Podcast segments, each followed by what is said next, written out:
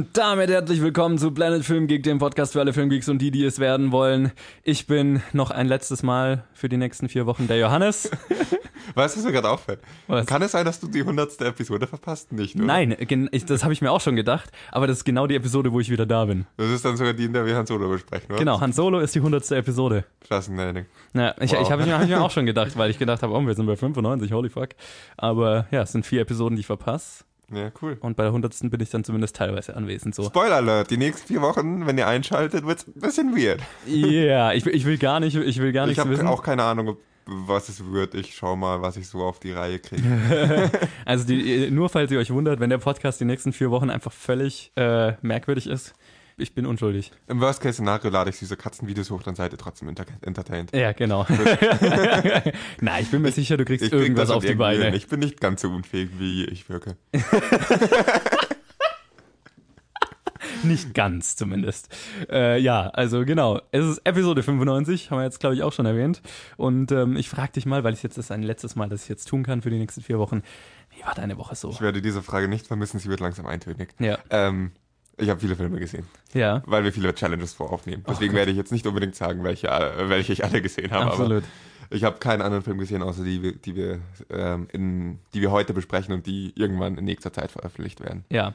Äh, weil heute werden wir es schaffen, Challenges voraufzunehmen. Ja, die Mikros funktionieren, das ist geil. Das ist in Genau, der Regel das- eine gute Grundvoraussetzung, wenn man, wenn man einen Podcast aufnehmen möchte, dass die Mikros funktionieren. und Oder das Mischpult vor allem auch, ja. Stimmt, dass das Mischpult funktioniert, das war. Nee, absolut. Also äh, genau, ich habe auch, was, ich habe für diese Aufnahme heute fünf Filme gesehen. Fünf, fünf oder sechs fünf, glaube ich. Also äh, eine ganze Menge, über die ich jetzt ja noch nicht reden kann hier. Ähm, und dann bin ich bei meinem Marvel-Gang zur Dönerbude bei Guardians of the Galaxy Volume 2 vorbeigekommen und habe mir die neue Netflix-Miniserie Wild Wild Country angeschaut, die extrem geil ist. Ich bin begeistert, dass du zu diesem ganzen Paket an Filmen, das wir eh schon schauen mussten, noch was schaust. Irgendwas musste ich ja noch unterkriegen. Das war diese Störgeräusche, die ihr gehört habt. Jetzt eventuell waren pure Männlichkeit. Ja. Barthaare, die an Kopfhörern kratzen. Probleme, wie sie nicht so oft auftreten, glaube ich. Nee, ist jetzt kein Alltagsproblem. Nee, aber das war auch, glaube ich, alles, was ich diese Woche so gesehen habe. Trailermäßig. Ich glaube, ein Deadpool-Trailer kam noch raus. Aber ich weiß nicht, ob der diese Woche war oder letzte Woche. Ich weiß auch nicht. Aber ich habe ihn sogar gesehen. Ja, der war ganz lustig. Ja, aber dann Ähm, bin ich drauf gekommen, wenn ich einen Deadpool-Trailer verpasse, dann ist es wahrscheinlich nicht mal im Film, sondern irgendwie was ganz Weirdes extra. Ja. aber es war halt einfach aus dem Film und da, da war ich dann wieder ein bisschen enttäuscht. ja. Da hatte ich mir mehr von erwartet. Das ist schlimm. Bei Deadpool ist man enttäuscht, wenn der Trailer ein normaler, lustiger Trailer ist. Das ist das Problem, wenn man gut vorlegt. ja. Nee, aber das war auch sonst so, was ich diese Woche gesehen habe. Ähm, von mir aus können wir loslegen und das Immer Ganze gerne. hier mal starten. Immer gerne. Wir nehmen ja heute eh schon so lang auf. Und wie immer fangen wir an mit den News. Hast du mir eigentlich das Konzept geschickt? Ich habe dir natürlich das Konzept Okay, geschickt. ich kann es mal runterladen. Während Colin das tut, starten wir die Musik.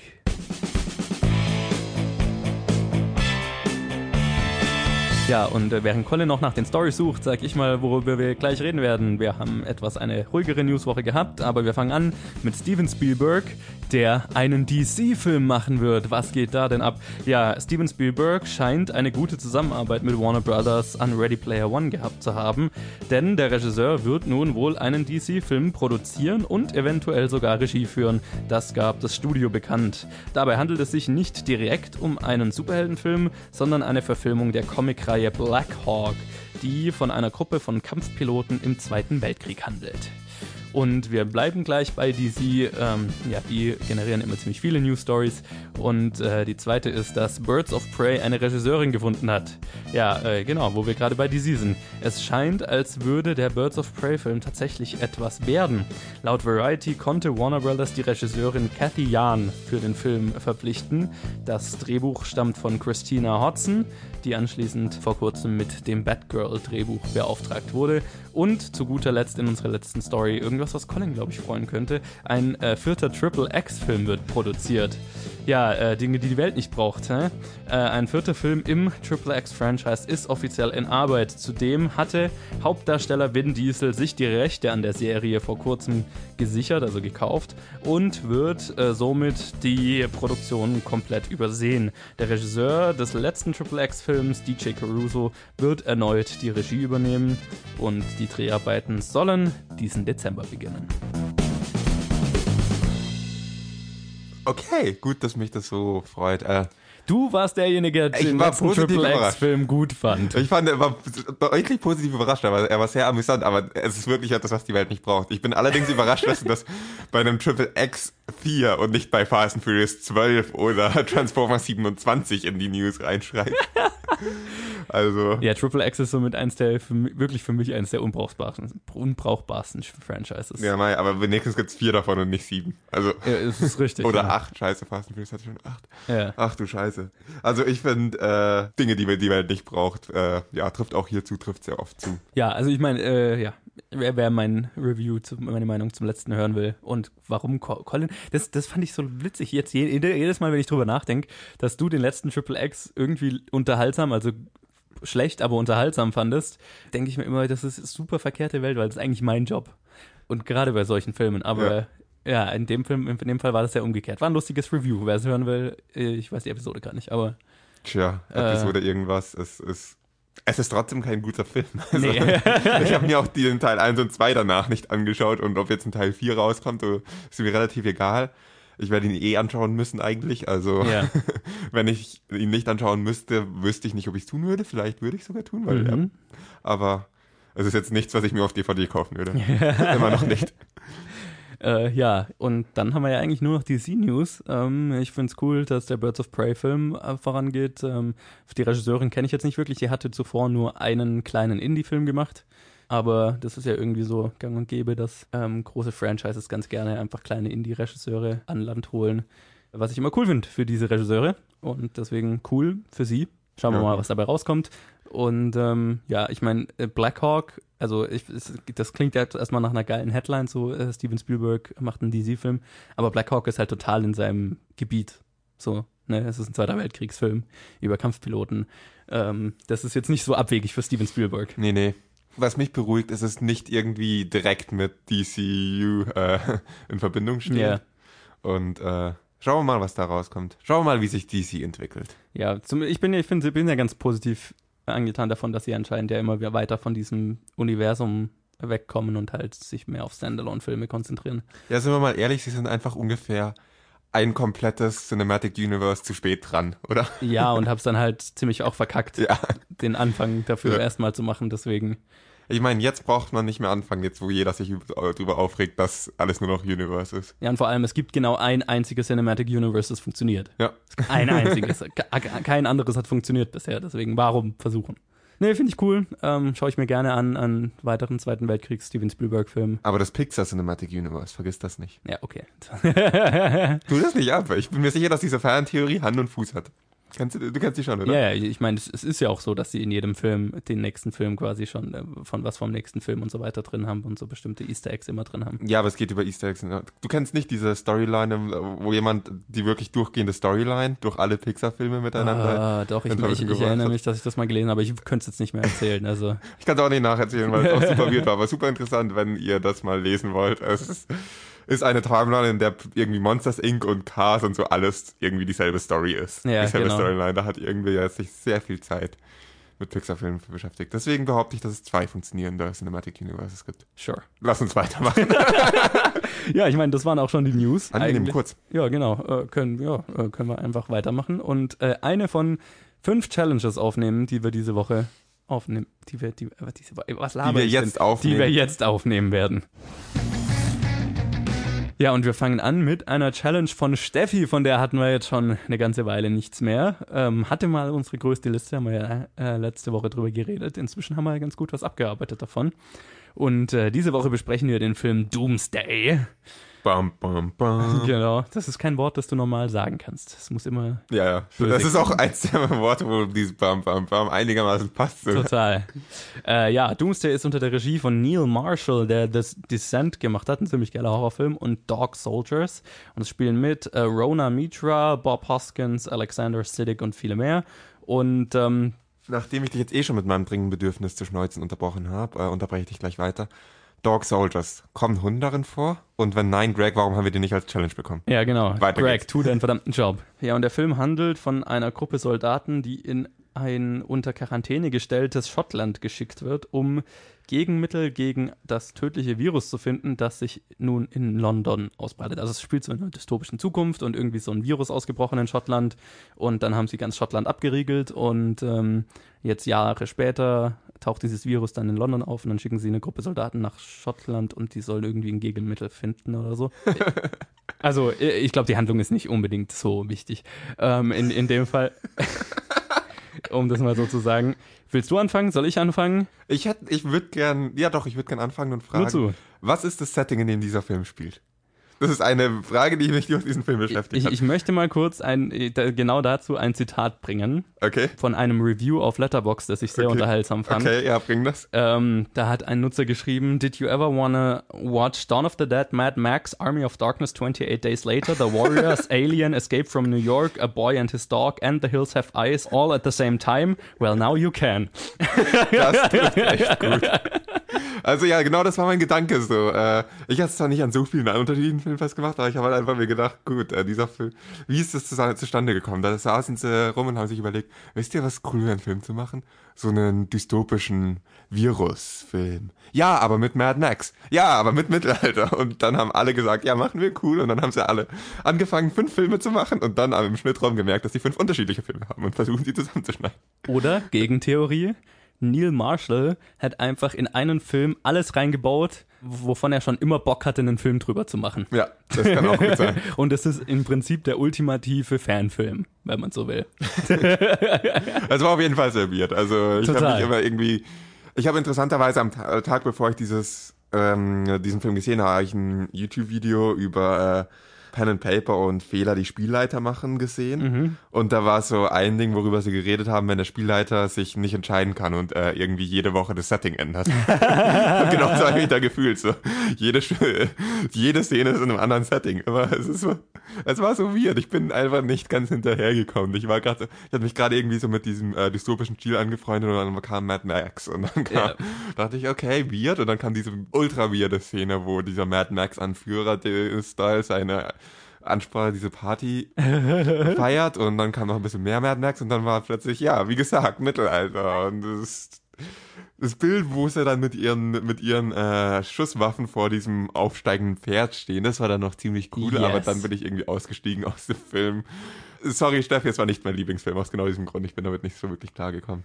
Es ist im Endeffekt, wie du gesagt hast, die Story ist nicht so das Wichtigste. Irgendwo wird mal ein MacGuffin genannt. Der Wir wird müssen irgendein Gegenmittel finden. Ja. Oder so, ja. Okay, die Quest nach einem Ma- MacGuffin ist eine der einfachsten dramaturgischen Mitteln.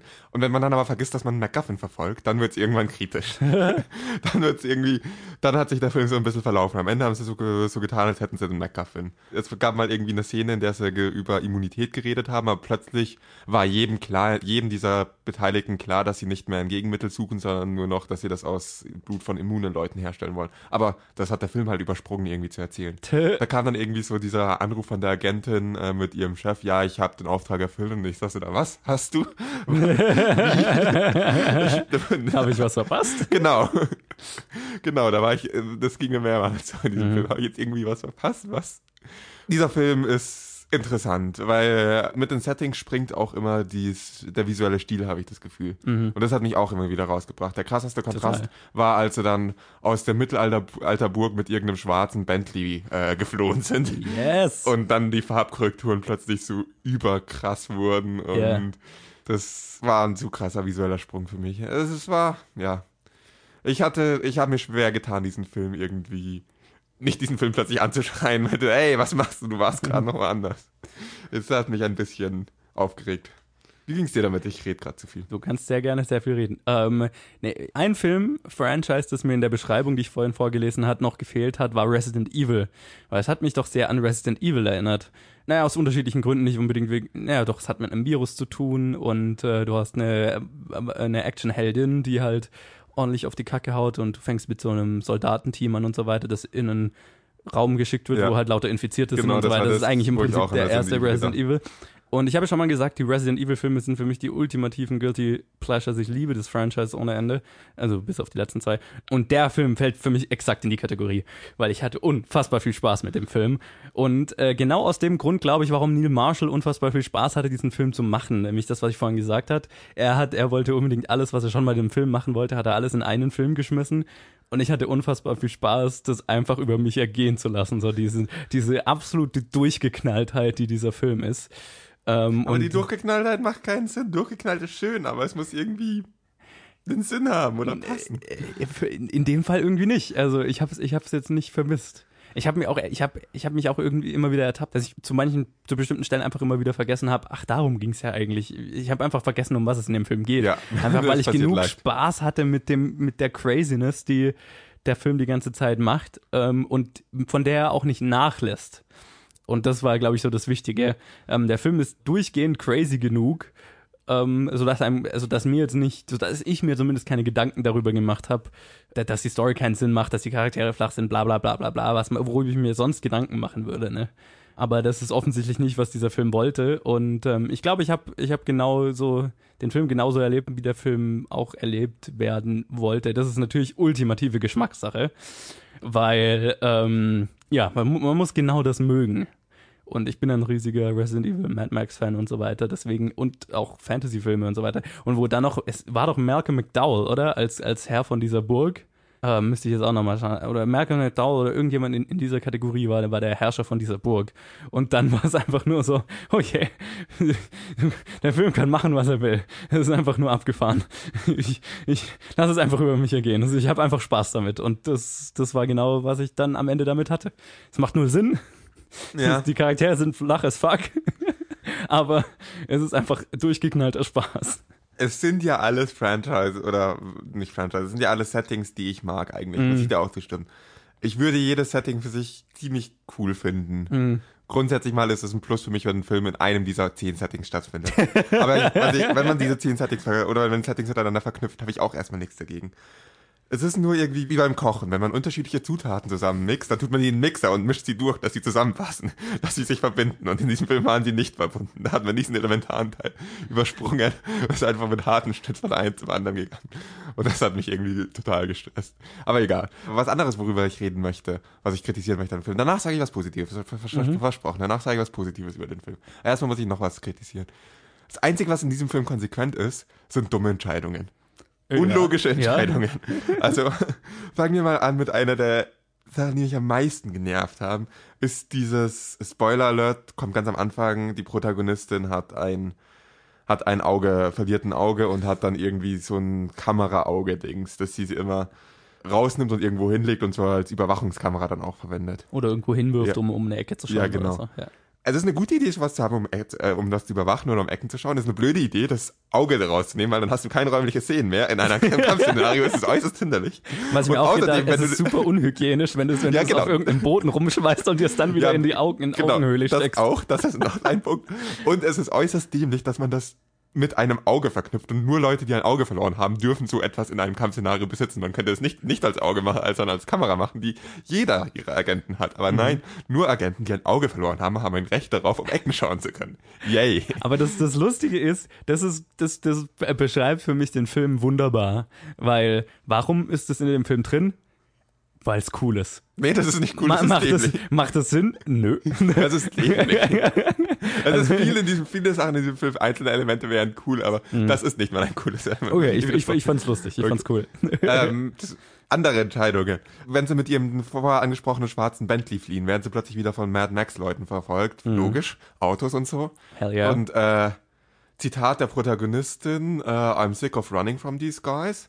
Also legt so einen Rückwärtsgang ein fährt zurück, wo sie herkommt, durch diese ganze Verfolgung, der Verfolgenden durch, die dann kommt er irgendwie auch durch. Und an dem Punkt, da schließt er, ha, vielleicht will ich doch wegrennen, dreht dann um und fährt weiter in die Richtung, aus der sie kommt. Aber macht eigentlich nichts anderes, außer den Vorsprung, den sie schon hat, aufzugeben und wieder in die Richtung, in die sie kommt, aus der sie kommt, eigentlich zu fliehen. Was auch wieder sehr Mad Max ist, hin und ja. in die falsche Richtung plötzlich wieder fahren. Aber weißt du, warum das in dem Film ist? Warum? Weil es cool ist.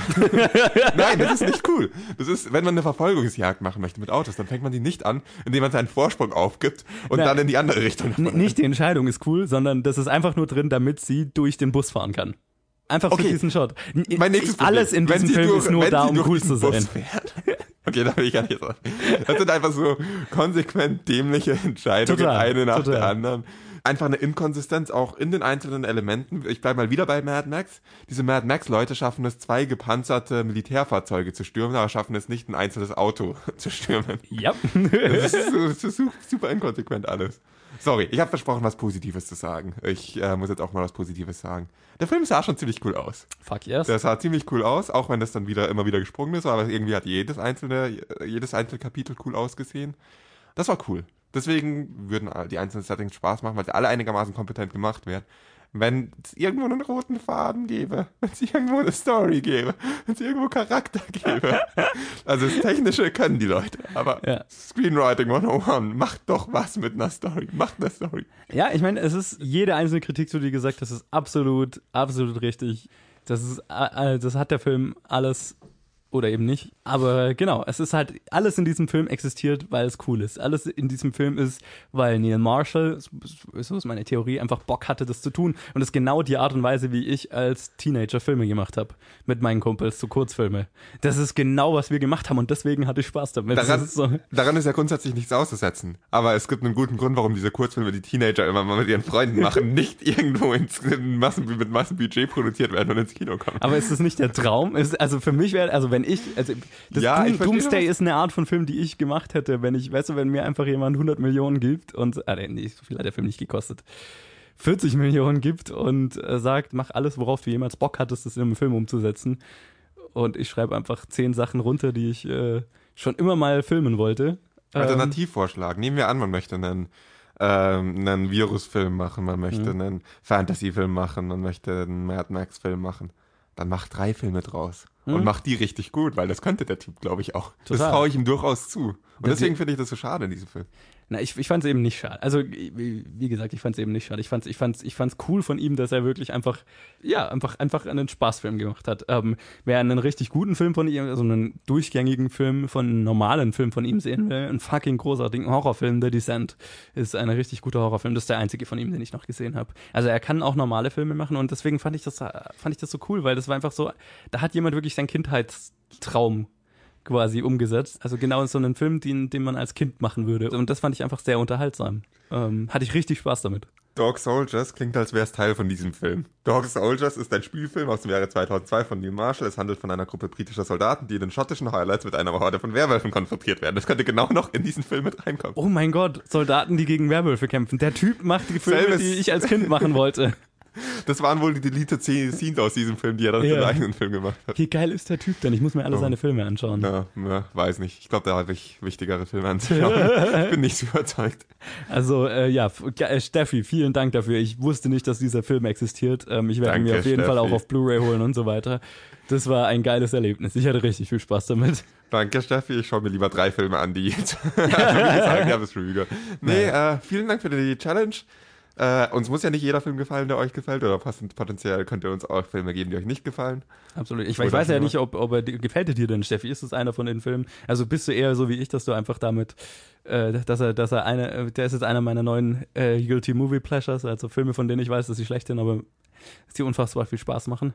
Ähm, oder bist du wie Colin und hast dir gedacht, ja, ich will mal hören, wie jemand ja, den Film auseinander nimmt. Sorry, dass ich das da nicht gemacht habe. Aber ich war Dazu bin ich ja da.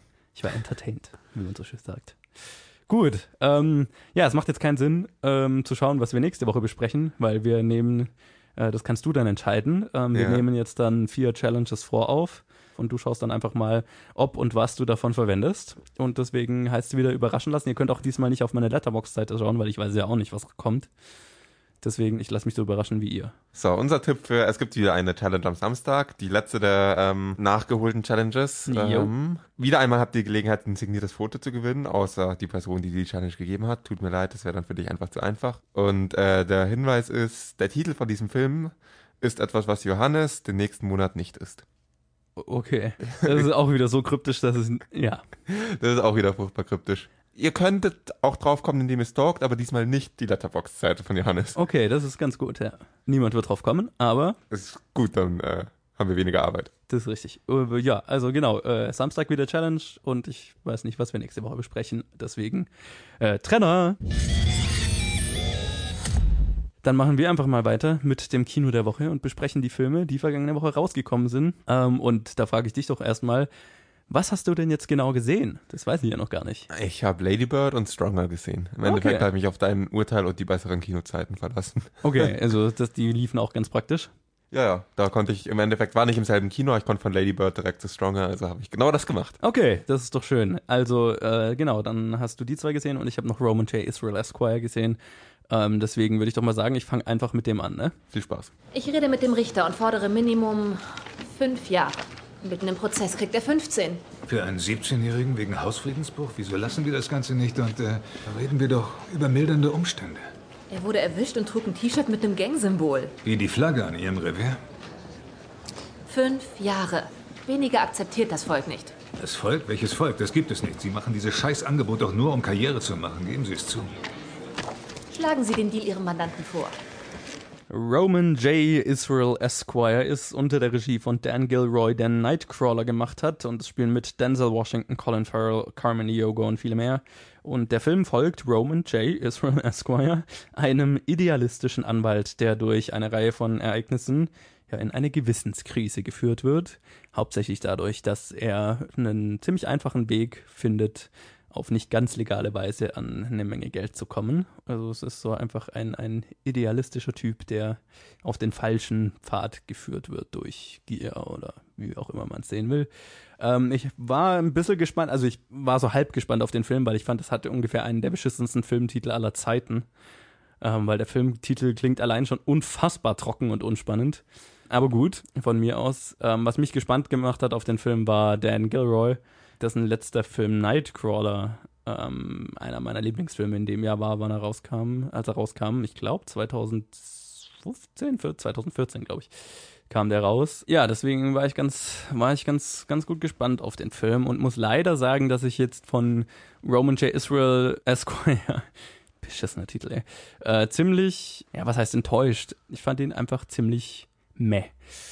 Also enttäuscht in dem Sinne, weil ich mehr von den Dan Gilroy so ein bisschen erwartet hätte. Und ähm, dazu muss man aber erstmal sagen, Denzel Washington in dem Film ist großartig und hat seine Oscar-Nominierung auch definitiv verdient, weil er gibt, er gibt wirklich eine richtig gute Performance als, als ein ja, alternder, idealistischer Anwalt, der halt dann ja doch einen Weg sieht, im Leben mal was äh, Schönes zu haben und äh, aus dem Leben mal ein bisschen was Positives rauszuholen und dann halt ja, das äh, ihn dann nicht auf den besten Pfad lenkt. Ähm, aber ich fand, der Film war leider sehr ungenau erzählt oder mm, ungenau ist vielleicht nicht das beste Wort, aber sprunghaft und ähm, nicht, nicht besonders geradlinig. Also ich fand, äh, ich habe lang gebraucht, um wirklich zu verstehen, auf was der Film raus will. Und als ich dann mal kapiert habe, auf was er raus will, hat der Film dann eine ganze Reihe an, an Side Stories und so weiter und Richtungen, in die er geht, die nirgendwo hinführen und gleichzeitig ist die Story an sich, die, die jetzt, also die, der Charakterbogen von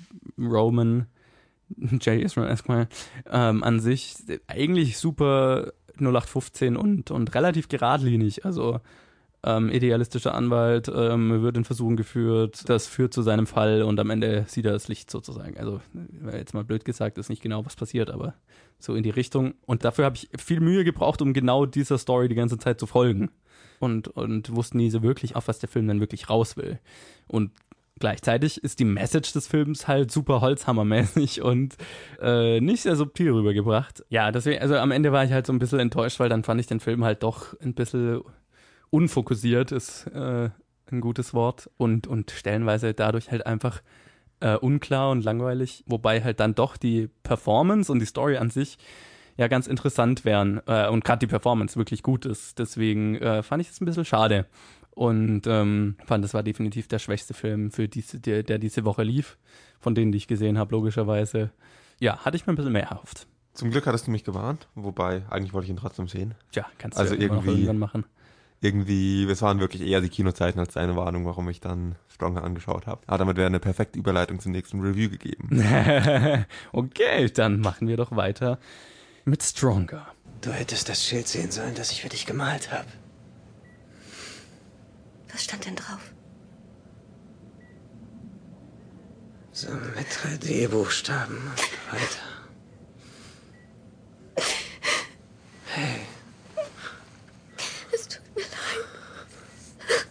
leid. Es tut mir leid. Sag sowas nicht. Es tut mir so schrecklich leid. Hey. Sag sowas nicht. Du schuldest mir nichts, Aaron.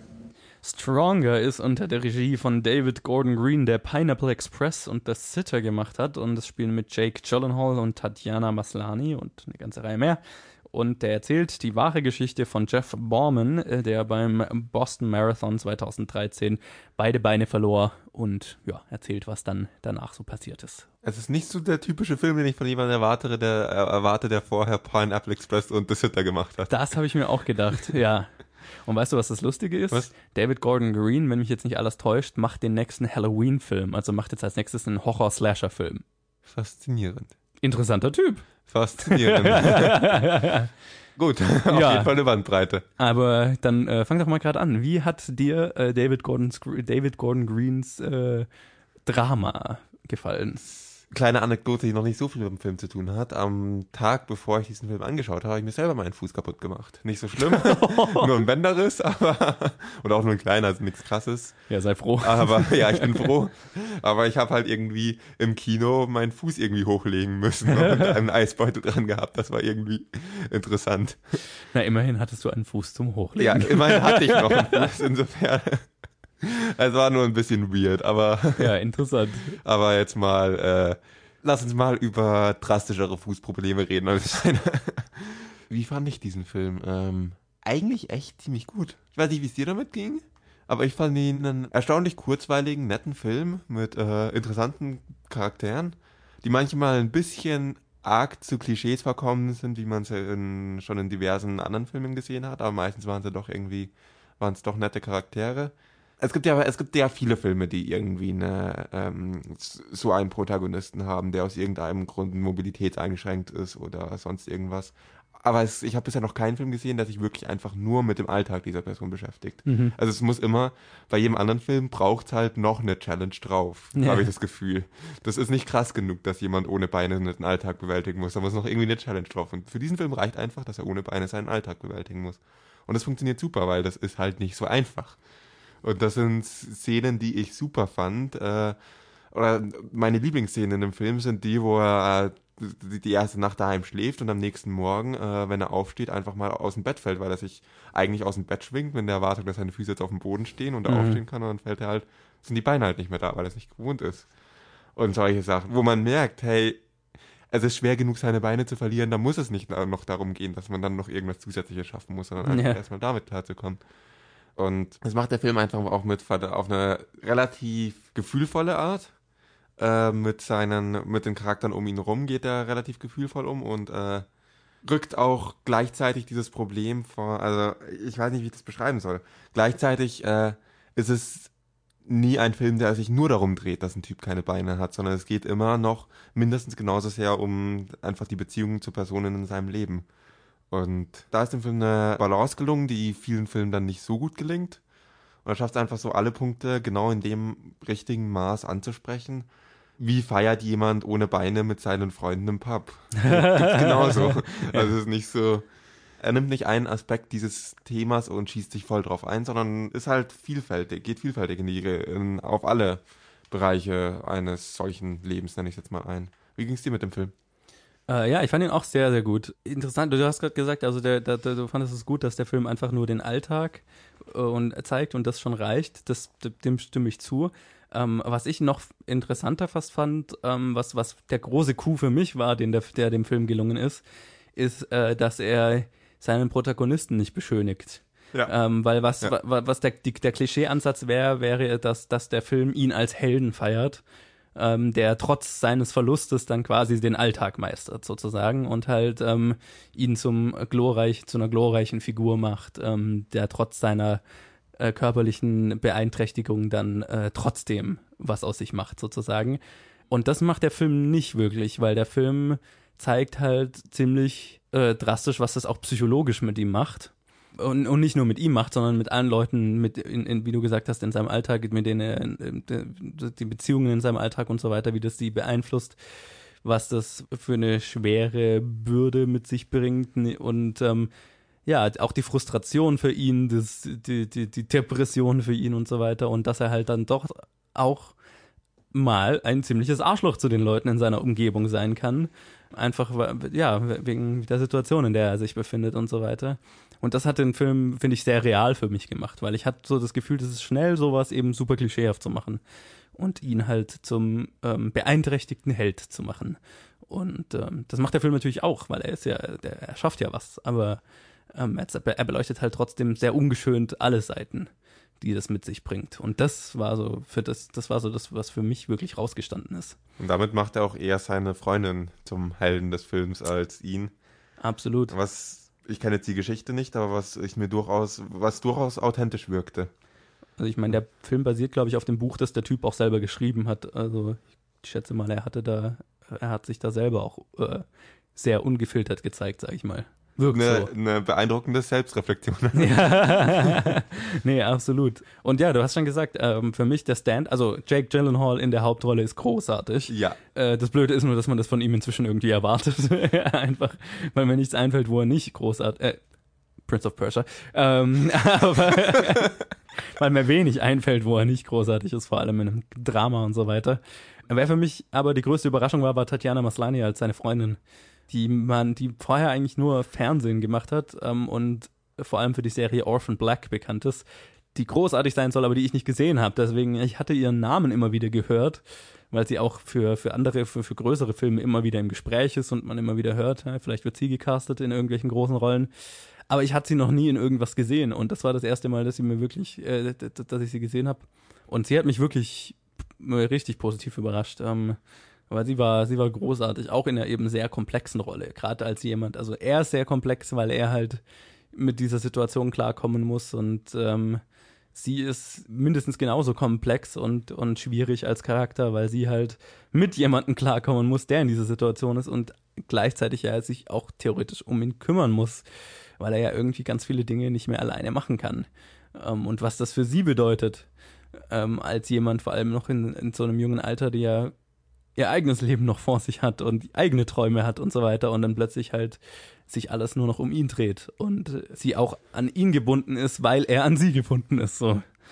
Und äh, das war mindestens ein genauso spannender Charakterbogen, fast noch emotionaler, weil das ist ja, ich weiß nicht, wie es sich anfühlt, beide Beine zu verlieren, aber ich kann mir vorstellen, wie es sich anfühlt, sie zu sein in der Situation. Ja, davon lebt der Film aber auch im Endeffekt. Total. Also ja. von den beiden genau. Protagonisten wie es Filme in der Regel tun, sie leben von dem Protagonisten. Oder, Tada, oder im Falle von Doomsday von der, abgef von der abgefahrenen, von den abgefallenen Ideen. Aber das sind wir nicht. ja, ähm, gerade wollte ich was sagen, dann haben wir über Doomsday geredet. Jetzt bin, ich jetzt bin ich immer noch nachträglich verwirrt. Sorry. Ja, äh, ich glaube, du hast das meiste gesagt, was man, was ich jetzt noch hätte anfügen wollen. Ja. Also einfach der Punkt, was du angesprochen hast, der Punkt, den du angesprochen hattest, dass der Held nicht beschönigt wird oder der Mhm. Protagonist nicht beschönigt wird, funktioniert eigentlich nur über sie, weil sie halt einen ganzen Scheiß von ihm mitmachen muss. Total. Also von mir eine klare Empfehlung. Ja, äh, von mir auch eine Empfehlung, kann man machen unter dem einzigen Vorwand, den ich noch nicht angebracht hatte. Wenn man sich schnell mal lang, langweilt, wenn ein Film ein bisschen langsamer erzählt wird, sollte man sich lieber einen anderen Film anschauen. Aber Ja, das stimmt. Er, er lässt sich Zeit. er lässt sich Zeit, was auch wichtig ist für diesen Film, dass die Charakter so gut funktionieren, aber Ja. es gibt auch dadurch einige langatmige Stellen. Ja. Aber Definitiv. so viel zu meiner Kritik. Kann ja nicht angehen, dass ich einen Film nicht kritisiere. Ja, um Gottes Willen. Das wäre ja noch zu schön.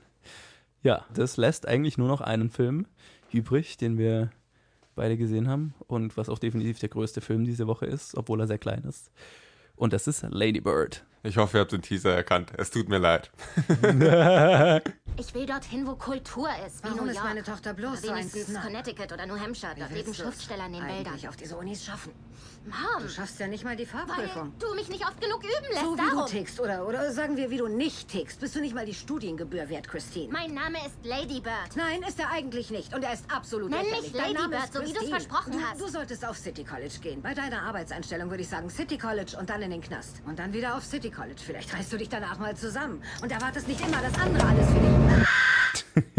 Ja, Lady Bird ist unter der Regie von Greta Gerwig und deren zumindest Langspielfilm-Regie-Debüt und es spielen mit Saoirse Ronan, Laurie Metcalf, Lucas Hedges und viele mehr und der Film folgt den, äh, dem letzten Schuljahr einer jungen Frau, genannt Lady Bird, also sie nennt sich selber Lady Bird, und eben all den Problemen und Situationen, die das mit sich bringt.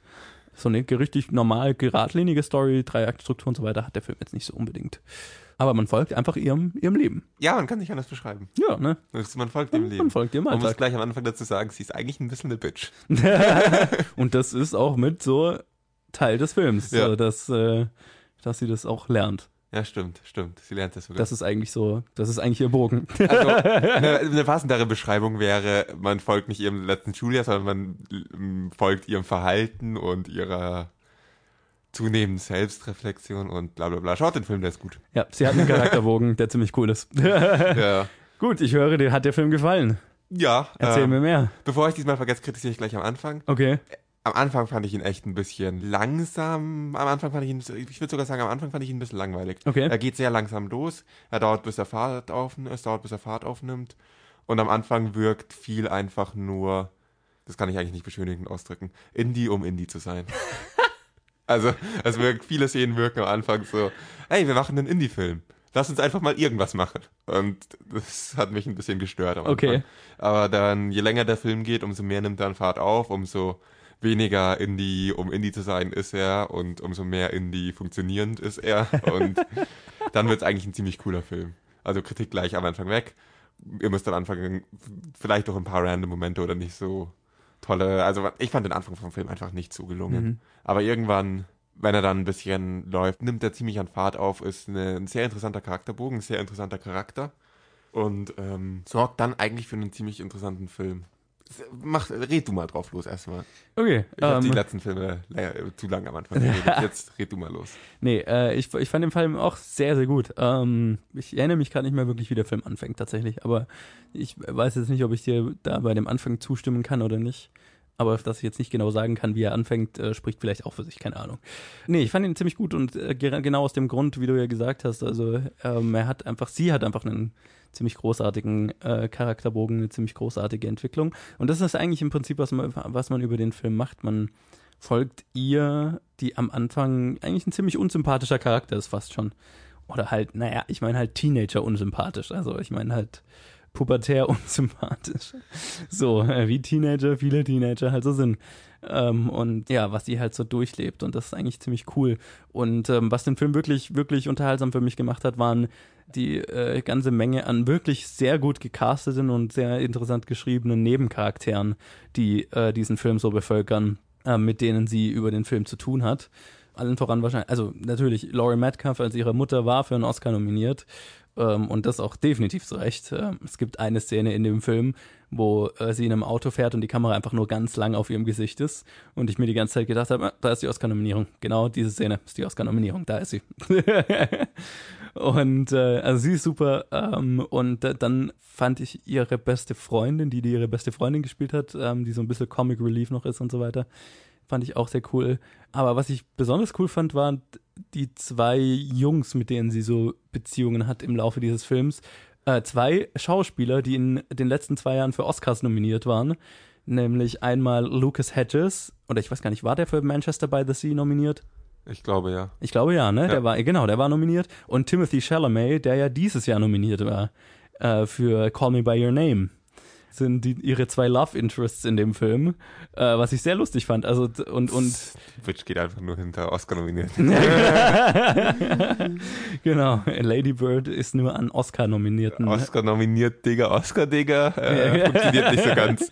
und sie war dann dieses Jahr nominiert. Also Hat äh, funktioniert, oder? definitiv. Also ein ziemlich Oscar Oscar nominiert, nicht Preisträger-Cast, aber Oscar Nominierung nominierten Cast. Ähm, und das fand ich fand ich sehr cool. Und gerade Lucas Hedges und Timothy Chalamet ähm, haben zwei sehr unterschiedliche Rollen, aber zwei sehr unterhaltsame Rollen. Ähm, und die auch ihre eigenen Charakter. Zumindest Lucas Hedges hat einen ganz interessanten Charakterbogen. Und Timothy Chalamet spielt einen Typ, der sehr anders ist als ein Call Me By Your Name Charakter. Sagen wir es mal so. Sehr anders. Und das fand ich cool. Hatte ich Spaß mit. In der Regel ist es so, dass Schauspieler mehr als eine Rolle spielen können. Nicht immer, muss man auch dazu sagen, aber meistens schon. Ja, dann fand ich nur lustig, weil das wirklich so kurz hintereinander war. Ähm, ja, fand ich, fand ich cool. Ich würde gern eine Sache loben. Im Endeffekt, das, wo mit Spoiler Alert die erste der beiden Beziehungen dann irgendwann endet, Mhm. fand ich eine großartige Szene. Weil die das, ich nicht sofort verstanden habe tatsächlich, Genau, weil das es ist so schnell ging. ja, genau das ist der Punkt. Es geht schnell, es ist nicht so, es wird nicht aufgebauscht, vorbereitet ewig lang, dass du zwei Minuten bevor es dann wirklich passiert, äh, schon längst weißt, was passiert. Okay. Sondern es ist halt wirklich die Überraschung, die es für die Protagonistin auch ist. Nee, aber mein Das Ding war, ich habe ich hab die Überraschung nicht verstanden. Weil ich nicht sofort, also es, der, weil ich den Reveal nicht sofort kapiert habe, weil ich nicht sofort geschnallt habe, dass er das ist in, in der Szene. Ja, und deswegen danach heul- sitzt, liegt sie weinend im Auto und ich habe, hä, warum weint sie jetzt? Ähm, das das habe ich nicht, Das- das, wäre so ein Kritikpunkt, weil Ja. ich den Reveal so ein bisschen verpasst habe Das kann auch passieren, das kann, das glaube ich dir gern, dass das passieren kann. Ich habe es nämlich genau in dem Moment gemerkt, in dem sie es auch gemerkt hat. Und das hat Ah, einfach okay. perfekt funktioniert. Ja, das weil ist cool. im Endeffekt, das kann man jetzt nicht spoilerfrei wirklich sagen, aber es ist, wird nicht aufgebaut, es ist einfach so random aus dem Nix kommt eine totale Überraschung und genauso inszeniert der Film auch. Total, ja. Also es ist nicht so, dass der Zuschauer schon längst weiß, oh, gleich kommt irgendwie ein relevanter, wichtiger Plotpunkt, sondern es ist eher so, ich höre jetzt auf, das weiter einzuordnen, damit, damit ich das nicht versau. Aber es ist so, da dachte ich gerade, da macht der Film jetzt eine kurze Pause, da kann ich kurz durchatmen, da wird jetzt gerade nichts Wichtiges passieren und dann boom. Was? Ja. Komplett überraschend für, ja, fand ich super. Das war eine meiner Lieblingsszenen in diesem Film aus genau diesem Grund. Ja, Man kann es so schön einfach effektiv machen, man muss es nicht unnötig kompliziert machen. total. Ich, ich ich wünschte, ich hätte es geschnallt gleich und hätte es nicht irgendwie übersehen. Ja, das ist wirklich die Gefahr daran. Das ist wirklich Weil es halt so schnell geht, ja. Ja. Aber, aber gut, das ist ein, ein kleiner Kritikpunkt, weil, naja, es, es hat den Review für mich ein bisschen dann eben nicht so funktionierend gemacht, aber Mai, ich habe es mit der Zeit dann auch kapiert, was Sache ist. aber äh, ja, das, das, das war schon cool. Aber so ist irgendwie der ganze Film, weil in, in dem Film ist, es ist nicht so, es wird nicht viel aufgebaut, es hat nicht so eine klassische Struktur, es ist einfach, ja, du folgst halt ihrem, ihrem, ihrem Schulalltag und so weiter einer- und Dinge Teenagerin. passieren. Genau. Du folgst einer Teenagerin. Was willst du da groß aufbauen für Probleme? Die Probleme, über die sie sich, du brauchst kein Problem, damit sich eine Teenagerin aufregen kann. Nein, die regt sich über alles auf. Also, der Film braucht keine Probleme, dass er Konflikte hat. Ja. Das funktioniert alles ganz einfach nur mit einer etwas komplizierten Persönlichkeit, Ja, absolut. die in allem ein Problem sieht. Ja. Ja, das ist interessant. Ja, also ich glaube, ähm, viel mehr äh, habe ich zu dem Film auch gar nicht zu sagen, weil ja, es ist, es ist einfach ein ist durch und durch sehr charmanter, gut gemachter Film. Ähm, es ist ein ziemlich beeindruckendes Regiedebüt, gerade für Greta Gerwig. Ähm, und er fühlt sich persönlich an, er fühlt sich äh, Indie an, wie du schon gesagt hast. Das ist definitiv. Und, und ja, durchaus sehr emotional, vor allem gegen Ende. Hat mir sehr gut gefallen. Ja, kann man eigentlich nur empfehlen. Das ist interessanterweise auch so ein Film, bei dem man einfach sagen kann, schaut euch den Trailer an. Und wenn der Trailer euch anspricht, dann schaut den Film, weil Total. Der verkauft genau das, was der, also es passt zum Film, es bringt die Stimmung rüber und Sehr ehrlicher, Ja. geradliniger Trailer. ich habe ja. nie irgendwie, also ich habe ich hab lang nicht mehr einen Film gesehen, bei dem der Trailer so perfekt zum Film passt. Mhm. Und insofern, er hätte mir gleich am Anfang sagen sollen, aber dann hätten wir, hättet ihr das Review einfach überspringen. Ja, genau. Aber jetzt an dem Punkt, schaut den Trailer und dann entscheidet anhand des Trailers, weil Absolut. das ist, funktioniert für diesen Film perfekt. Und damit war es das auch mit dem Kino der Woche. Und wir liegen super in der Zeit, oder? Wir liegen es auch gut in der Zeit. Faszinierend. Ich meine, das ungeschnitten. Eine hochladen. einzige Episode, bevor ich gehe, gibt's vielleicht mal, an der ich nicht so viel schneiden muss, wer weiß. und nicht eine halbe Stunde rauskürzen muss. Naja, äh, dann würde ich mal sagen, wir spielen Trenner und schauen dann mal, Dann drück doch mal den Tre- Trennerknopf. dann mache ich meinen Satz halt nicht zu Ende. Was ich sagen wollte war, dann schauen wir doch mal zum dritten Mal in Folge, wie unterirdisch das Boxoffice diese Woche wohl war. Und ob jemand ein signiertes Foto gewonnen hat, indem er eine bessere Vorhersage abgegeben hat. Spoiler Alert, nein. Mensch, wie war das mit Spannung aufbauen oder? ja, genau. Äh, Dramaturgie und so, nicht Ja. vorhanden. Ja, nee, kennen wir uns nicht aus mit. Ja, letzte Woche habe ich gesagt, das war das schwächste Wochenende des Jahres. Ähm, ja, der Abwärtstrend in der deutschen Kinolandschaft geht extrem weiter. Dieses Wochenende war das schwächste Kinowochenende seit dem WM-Finale 2006. Wow, ich sehe es gerade erst. Wow. Und das ist unterirdisch. Ihr werdet gleich bei den Ergebnissen hören. Äh, wir haben einen Platz 5, der 165.000 eingenommen hat. Einen Platz 5. Es ist auch ziemlich genau, was wir vorhergesagt hatten, so ein bisschen alles umgedreht. Deswegen habe ich gewonnen mit zwei von fünf richtigen, aber zumindest ähm, die Filme, die in der Top 5 sind, hatten wir eigentlich so ziemlich alle richtig. Ja, also Ready Player One ist in seiner dritten Woche nach wie vor auf Platz 1, was aber äh, mit einem Ergebnis von 700.000 keine gloriose Platz ein, kein glorioser Platz 1 ist, wenn wir mal ehrlich sind. Äh, der, letzte, der hatte letzte Woche 1,4 Millionen, also ist ein ordentlicher Abfall. Äh, A Quiet Place ist dann diese Woche, hält sich super gut, ähm, steigt damit einen Platz auf. Der war letzte Woche auf Platz 3, ist jetzt auf Platz 2 äh, mit 425.000. Hatte letzte Woche 870.000, also auch der fällt starke 50 Prozent knapp und hält sich trotzdem noch sehr stark und das will was heißen. Der Sexpakt ist dann auf Platz 3. Äh, auch der steigt einen Platz auf. Der war letzte Woche auf Platz 4, hat diese Woche 375.000, äh, hatte letzte Woche 780.000. Also der fällt ordentlich. Und den größten Fall hat diese Woche Jim Knopf. Der ist in seiner vierten Woche auf Platz 4, war letzte Woche auf Platz 2 und hatte letzte Woche 780.000, hat 370.000 diese Woche. Der einzige Newcomer diese Woche in der Top 5 ist dann eben Lady Bird. Hatten wir auch beide gesagt, dass der in die Top 5 kommt, aber hat halt nur 175.000 eingenommen. Jede Woche kommt ein, wird das schlechteste Ergebnis in den Top 5 weiter unterboten, das ich jemals gesehen habe. Äh, schön für Lady Bird, dass er in den Top 5 ist, aber. Wow. Das ist deprimierend, lass uns weitermachen. Das ist, äh, es ist echt deprimierend. Also, ich meine, das, das Schöne ist ja, dass das nächste Woche, dass ich, also, dass es nächste Woche per Default sich ändern wird. Also da. Das sowieso. Was aber auch nichts Gutes für die anderen Filme bedeutet, weil einfach der Film, der nächste Woche dann rauskommt, äh, der diese Woche rauskommt, halt alles auffrisst und halt auch nichts für die anderen Filme übrig lässt. Das heißt, die anderen Filme werden nicht stärker dadurch, dass das Boxoffice-Ergebnis insgesamt halt stärker wird. Nächste Woche. Aber cool. Ähm, es ist, es ist tragisch. Fun Fact, ich habe gerade im Kopf überschlagen, ich glaube, ich bin mir nicht sicher, ob das stimmt, aber wenn ihr ein Kino, wenn ihr tatsächlicherweise Lady Bird angeschaut habt, dann habt ihr, rechne ich jetzt richtig, 6 Promille des Box-Office-Ergebnisses äh, beigetragen. Ich habe ein Ticket von 10 Euro gerechnet, dann habt ihr 6 Promille des Box-Office-Ergebnisses ausgemacht und damit wärt ihr, wenn es Alkohol wäre, schon tot. das ist richtig. Wahrscheinlich habe ich falsch also, gerechnet und keine Ahnung, warum ich das äh, jetzt sage, aber irgendwie. Nein, dann habt ihr eins von knapp 16.500 Tickets ja, genau. logischerweise erworben. Nur das sind nicht besonders viele Tickets, die dafür erworben wurden. ähm, wäre jetzt interessant, in wie vielen Kinos der ist, weil äh, das wäre ein interessanter Kinodurchschnitt. Lass uns das nicht ausrechnen, das deprimiert mich. Nee, sicher. absolut. Ähm, deswegen schauen wir uns die deprimierenden Zahlen nicht weiter an und schauen mal, was heute so rauskommt und ja, was dann ja. den, den, Rest vom Geld noch auffressen wird für die nächsten Ich hätte Wochen. noch eine Bitte dazu. Kannst du bitte jeden einzelnen Schauspieler, der da in deinem Konzept steht, dass es ja in einem Film vorkommt, auch vorlesen und zwar alles in einem Atemzug, ohne zwischendrin Luft zu holen? Das weiß ich nicht, ob ich schaffe, aber ich werde es versuchen. Aber ich okay. hatte vor, sie alle vorzulesen, okay. deswegen stehen sie da alle drin. Okay. Ja, was Colin gemeint hat, ist äh, wahrscheinlich der größte Ensemble-Cast, den ich jemals gesehen habe. Äh, zumindest mit wirklich A-List-Schauspielern. Ähm, und das ist der, der Grund dafür ist, dass heute Avengers Infinity War rauskommt. Der, der größte Marvel-Film aller Zeiten, der neue Avengers-Film, der Film, der die, ja, das, das Ende von dem jetzigen Marvel Cinematic Universe, wie wir es kennen, einleitet. Ähm, der erste von zwei Teilen, also es kommt ja ein zweiter Avengers-Film dann noch. Und dazwischen kommen noch fünf andere Marvel-Filme. Ja, gar nicht mal so viele, glaube ich, drei oder vier oder sowas, ja.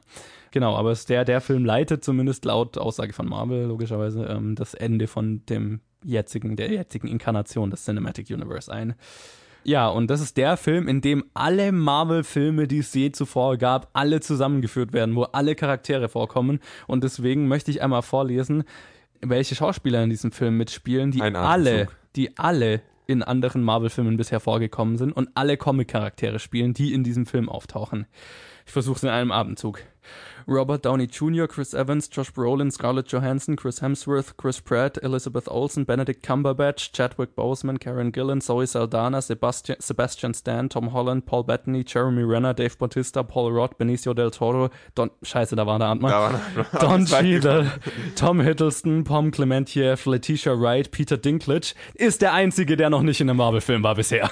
Spektakulär. Spektakulär. Ich muss hier noch einen reinbringen, der neu ist. Du bist echt weit gekommen, aber auch. Oh, fuck ja. Aber ich konnte einfach nicht mehr. Äh, ja. Wie lang ist dieser Film? Ich müsste, ich würde mal gerne nachschauen und dann würde ich die, äh, die, die, die Länge des Films geteilt durch die Hauptcharaktere, die in dem Film vorkommen, teilen und mal sehen, wie theoretisch, wie viel Screentime überhaupt jeder Charakter haben kann. Das Faszinierende ist, dass, wir, dass es nicht das erste Mal ist, dass ich diese, diese Sorge bei Marvel habe. Die Sorge, dass zu viele Charaktere, dass der Film zu voll wird, ist nicht ich bin nicht der Einzige, der diese Sorge schon oft hatte. Klar. Und wie perfekt äh, es jetzt äh, gelungen ist oder wie, wie generisch oder was, wie die Meinung von Marvel-Filmen auseinandergehen kann, worauf man sich eigentlich einigen kann, ist, dass sie das tatsächlich einigermaßen gut hingekriegt haben. Ich habe hab noch keinen Film gesehen, in dem es negativ aufgefallen wäre. Also so viele Charaktere unter einen Hut zu bringen, ist, da hat man sich schon mehrmals mit Marvel-Filmen gedacht, geht nicht. Ja, total. Und ja, mal schauen. Und Inzwischen ich- bin ich nicht mal mehr pessimistisch. Und ich meine, das sind die Russo Brothers, die den äh, für die die Regie übernehmen, die auch Civil War gemacht haben, wo der letzte Film war, wo man so, wo, wo so viele Charaktere drin waren. Und das, das, das Lustige ist ja, also das sind ja so viele A-List, auch A-List-Darsteller, die alle unfassbar viel Kohle dafür bekommen. Da wundert es einen dann nicht mehr, dass die zwei Avengers-Filme, die da jetzt back-to-back gedreht wurden, insgesamt ein Budget von einer Milliarde hatten. Also der Film hat knapp 500 Millionen gekostet, wenn man den Gerüchten glauben darf. Und ich meine, da gehen ja all- allein diese Castliste, die ich gerade vorgelesen habe, ist mehr wert, als die meisten Filme Budget haben. Ja, das ist total krass. Das ist total krank. Das Aber das Ding ist auch, sie können sich darauf verlassen, dass sie keinen Verlust machen mit dem Film. Es wird jetzt nicht prozentual der erfolgreichste Film aller Zeiten werden, aber Definitiv sie werden nicht. sicher auch keinen Verlust damit einfahren und das ist eigentlich schon ziemlich, ziemlich creepy. Da- Das ist abgefahren. Also, wenn, wenn das wirklich mal ein Franchise too big to fail ist, sozusagen. Und es dauert übrigens, der Film dauert 149 Minuten, also es ist gar nicht mal so lang. Es geht. Nee, es geht Das voll. ist nicht so krass lang, ja. Also es ist zweieinhalb Stunden, also es ist für einen, für einen äh, Comic, Superhelden, Action, was auch immer, alles was in diese, so eine, ungefähr in diese Richtung geht, ist alles knapp über zwei Stunden lang. Mhm. Ich glaube, Batman wie Superman war länger. ja. Hat sich auch definitiv Leider. lang angefühlt.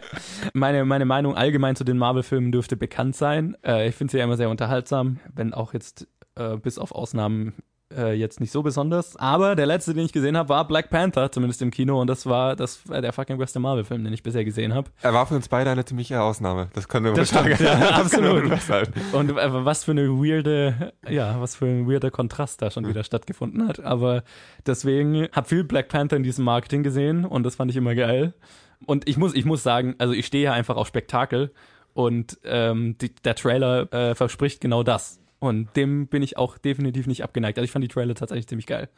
Leider muss ich dazu sagen, an diesem Punkt müsste man wohl sagen, die ähm, Agenda, die mit dem ersten Trailer damals irgendwie ein bisschen in Social Media losgegangen ist, äh, Thanos eine Mütze zu geben, hat anscheinend nicht funktioniert. Ich bin mir sicher, da gab es auch Crowdfunding und so einen Scheiß dafür, dass irgendwer crowdfundet, dass er sich eine Mütze, Mütze leisten kann. Aber Weil Marvel nicht genug Geld hat dafür. ja, aber irgendwie, ja, Wird, wird ein großer Film. Ich finde es schade, dass ich nicht in der Episode selber dabei bin, ähm, um ihn zu besprechen, aber ich werde aus dem Flugzeug eine kurze Meinung dazu abgeben. aus dem Flugzeug. Wenn, wenn du willst, nehme ich es im Flugzeug auf, ja.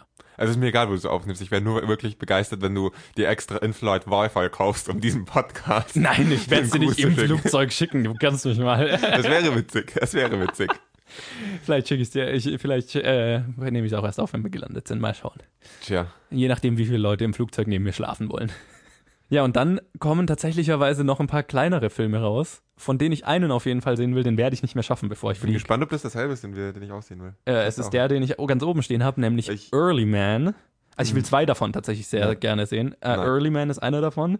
Das ist der neue Film von Nick Park das, und dem Studio hinter Wallace and Gromit. Und das ist ein neuer Knet-Animationsfilm von denen über Steinzeitmenschen. Witzig. Klingt witzig. Klingt total geil. Also ich liebe diesen Animationsstil tatsächlich von denen. So diese Knet-Stop-Motion-Animation. Ähm, also das würde ich wirklich gerne. Ich bin großer Wallace and Gromit-Fan zum Beispiel. Und Schauen das Scharf kennt man von denen und so. Ja, Schorne Schaf ist hier, glaube ich, bekannter. Wobei ja, ich mich damit halt, nie ist anfreunden halt konnte. super Kinderserie, aber Ja. Wallace and Gromit ist halt super lustig. Wallace and Gromit ist super. Ja, Und da kommt Schorne Schaf auch schon vor. das stimmt. Da hat er seine Origin. Ja, der nächste Film äh, heißt in Deutschland A Beautiful Day im Original You Were Never Really Here. Deswegen war ich gerade ein bisschen verwirrt. Und ist unter der Regie von Lynn Ramsey und der klingt tatsächlich sehr geil. Das ist ein äh, Thriller mit Joaquin Phoenix. Ich habe nur Gutes über diesen Film bisher gehört. Soll sehr verstörend sein, aber sau gut. Und den werde ich auch nicht schaffen, bevor ich fliege. Das bereue ich tatsächlich sehr. Da, aber freue ich mich schon drauf, den dann irgendwann mal auf Blu-ray zu holen oder so. Ja, das ist der Film, den ich meinte. Den will ich Okay. unbedingt sehen. Mhm. Müsste auch möglich sein. Ja. Außer ich muss Infinity War irgendwie dreimal anschauen, aber ich glaube, einmal reicht. Erstmal. Wer weiß. Ja, und dann kommt noch raus, draußen in meinem Kopf von Eibe Marleen Krebs, Maybe Baby von Julia Becker, Warum Siegfried Teitelbaum sterben musste von Axel Steinmüller und die Pariserin von Ludovic Bernard. Wenn ich noch einen anderen Film anschaue, dann ist es A Beautiful Day. Oder Early Man. Ja, also beide würden mich definitiv interessieren, aber ich glaube, beide reicht's auch, wenn ich sie irgendwann auf Netflix schaue oder so. Also bleibt mir nichts anderes übrig. Wir werden die meiste Zeit über Avengers reden, nächste Episode. Auch ohne dich. Schade. Gut, aber ich meine, äh, du hast jetzt diese Woche zumindest eine einfachere Aufgabe, ähm, eine Vorhersage abzugeben, wie sich die Box Office Top 5 ab äh, die nächste Woche Findest verändern du? wird. Also ich meine, einen Posten kannst Ja. du ziemlich leicht vorhersagen. Vielleicht sogar zwei. Platz 1 ist ziemlich logischerweise Infinity War. Ich meine, keiner mehr wird sich Ready Player One anschauen, sobald Infinity War raus ist. Sehr ähnliches Zielpublikum. Insofern setze ich A Quiet Place auf Platz 2. Auf Platz 3 setze ich dann Ready Player One. Auf Platz 4 Jim Knopf und auf Platz 5 Blockers. Okay. Ähm, ich sag dann äh, nämlich logischerweise Avengers Infinity War auf Platz 1, aber ich gebe Early Man Platz 2, weil es ein Kinderfilm und der läuft in tonnenweise Kinos. Aber dann hm, bin ich auch so ein bisschen hin und her gerissen, aber ich glaube schon noch, dass Ready Player One zumindest dann noch den Platz 3 halten kann, A Quiet Place aber definitiv auf Platz 4 ist. Und ja, dann würde ich auch Jim Knopf den Platz 5 geben. Naja, schauen wir mal, was wird. Schauen wir mal, was wird. Jo. Gut, aber dann ähm, bleibt uns eigentlich nur noch eine Sache zu tun. Übrigens, wieder einmal gilt, wenn ihr eine bessere Vorhersage tätigt als wir, dann gewinnt ihr ein signiertes Foto. Ich glaube, du musst aufhören, signierte Fotos zu verlosen. Dann schreiben vielleicht Leute tatsächlich. Okay, für jeden Zuhörer, der uns nicht eine bessere Vorhersage schickt, ihr kriegt ein signiertes, nee. Der Preis bleibt signiertes Foto, weil ich habe keine bessere Idee und es ist witzig. Okay. Es alles macht klar. mir Spaß und ob ihr es gewinnen wollt oder nicht, ist mir egal. Ich möchte es nur mal ansagen. Ja. Gut, dann machen wir weiter mit der Bad-Movie-Synopsis. Das war merkwürdig, aber die Bad-Movie-Synopsis ist das Spiel, wo einer von uns dem anderen einen Film so schlecht wie möglich zusammenfasst. Derjenige hat dann drei Minuten Zeit, ihn zu erraten und darf dafür Ja-Nein-Fragen stellen. Und diesmal bin ich dran, Colin eine zu stellen und ich bin tatsächlich vorbereitet. Wow, spektakulär. Ja, ich weiß, manchmal kann ich das. Spektakulär. Und äh, wie immer, die Zeit läuft, sobald ich fertig bin mit Lesen und den Film auf IMDb aufgemacht habe, damit ich auch weiß, wovon ich rede. Wenn du mir auch sagst, wie der Film heißt, dann kann ich auch schon mal auf IMDb machen, dann kann ich dir helfen. Diesen Witz habe ich die letzten dreimal, glaube ich, auch schon gebracht. Bist du bereit? Nein, aber okay. Durch ein erfolgreiches Kartenspiel findet ein Mann die große Liebe, aber auch seinen Tod. Nochmal von vorne. Durch ein erfolgreiches Kartenspiel findet ein Mann die große Liebe, aber auch seinen Tod. Ist das Kartenspiel ein Glücksspiel? Äh, sure. Durch ein erfolgreiches Kartenspiel. Ja. Ähm, das heißt, dieser ähm, Mann spielt er dieses Spiel gerade, als er, als er die große Liebe findet. Nein. Okay. Spielt er dieses Spiel überhaupt? Ja. Okay. Ähm, Gibt es das Sp- Spiel in der in, in Wirklichkeit? Ja. Ja, gut. Äh, kann man bei dem Spiel Geld gewinnen? Äh, auch, ja. Gewinnt dieser Mann damit Geld? Oder spielt er um Geld? Auch, ja. Nicht nur. Okay. Ähm, kann man, ist es ein Spiel, das man in Casino spielt? Ja. Ist es Blackjack? Nö. Poker? Ja. Ist es ein animierter Film? Nein, ist Nein. es nicht. Wollte ich nur mal ausschließen vornherein. Ähm, spielt der Film in den USA? Äh, nein. Ist er nach 2000 rausgekommen? Nein. Spielt er in Europa? Ja. Ist er vor 2000 Auch, rausgekommen? auch nicht nur in Europa. Auch in Europa. Spielt er hauptsächlich in Europa? Nö. Spielt er hauptsächlich in Asien? Nö. In Afrika? Nö. In Südamerika? Nö. In Australien? Nö. In der Antarktis? Nö. Auf der Welt? Ja. Also alle, alle Kontinente würde ich, aber auf keinen der Kontinente. N- Nein, er er spielt teilweise in Europa. Teilweise in Europa und größtenteils nicht auf einem Kontinent. größtenteils nicht auf dem Kontinent. Noch Größtenteils 30 Sekunden. in einem Flugzeug? Nein. Auf dem Schiff? Ja? Komm schon. Titanic? Ja! Ah ja, ah ja, stimmt. Der gewinnt ja am Anfang dieses. Der ja, gewinnt das Ticket am Anfang. Ticket. Okay. Daran habe ich gar nicht mehr gedacht. Mein Gott, ich habe nicht damit gerechnet, dass ich so viele Kartenspielfragen beantworten muss. Ja, Mai, es schien mir irgendwie wichtig. Äh, ja, es äh, war ein Teil der Synopsis. Da Ja, ja. Ja, ja. Ah, schön. Ja, okay, das Ja, mit dem Schiff war dann irgendwie logisch. Ja, Das mit dem Schiff war schon okay. Okay, gut. Äh, hey, du hast mal wieder was erraten. Yay, hat lang genug gedauert. Ich war letzte Definitiv. Zeit nicht so gut. Nee, das kann man nicht wirklich behaupten. Bin mal gespannt, wie sich die neuen Rekruten in diesem Spiel schlagen. Ja, da bin ich auch sehr gespannt. Ich bin allgemein gespannt auf die neuen Rekruten, weil ich keine, hab, wer, äh, keine Ahnung habe, wer es ist. Aber ich lasse mich überraschen. Tja. Äh, ja gut, dann äh, können wir eigentlich den Podcast hier beenden und uns an die 50 anderen Aufnahmen machen, die wir noch machen müssen. Vier. Äh, Okay, vier. Ja, und das war Episode 95. Äh, Ich sage wie immer vielen Dank fürs Zuhören und schön, dass ihr dabei wart. Und wenn es euch gefallen hat, dann fände ich es großartig oder fänden wir es großartig, wenn ihr uns mal eine Bewertung, ähm, ein Review da lasst, äh, da wo ihr uns hört. Das hilft uns, mehr Leute zu erreichen, ist der einzige Weg, wie wir mehr Leute erreichen können. Deswegen wäre das fantastisch. Und äh, noch einfacher ist es natürlich, wenn ihr uns einfach euren Freunden weiterempfehlt. Eurer Familie, euren Großeltern, wem auch immer. Allen.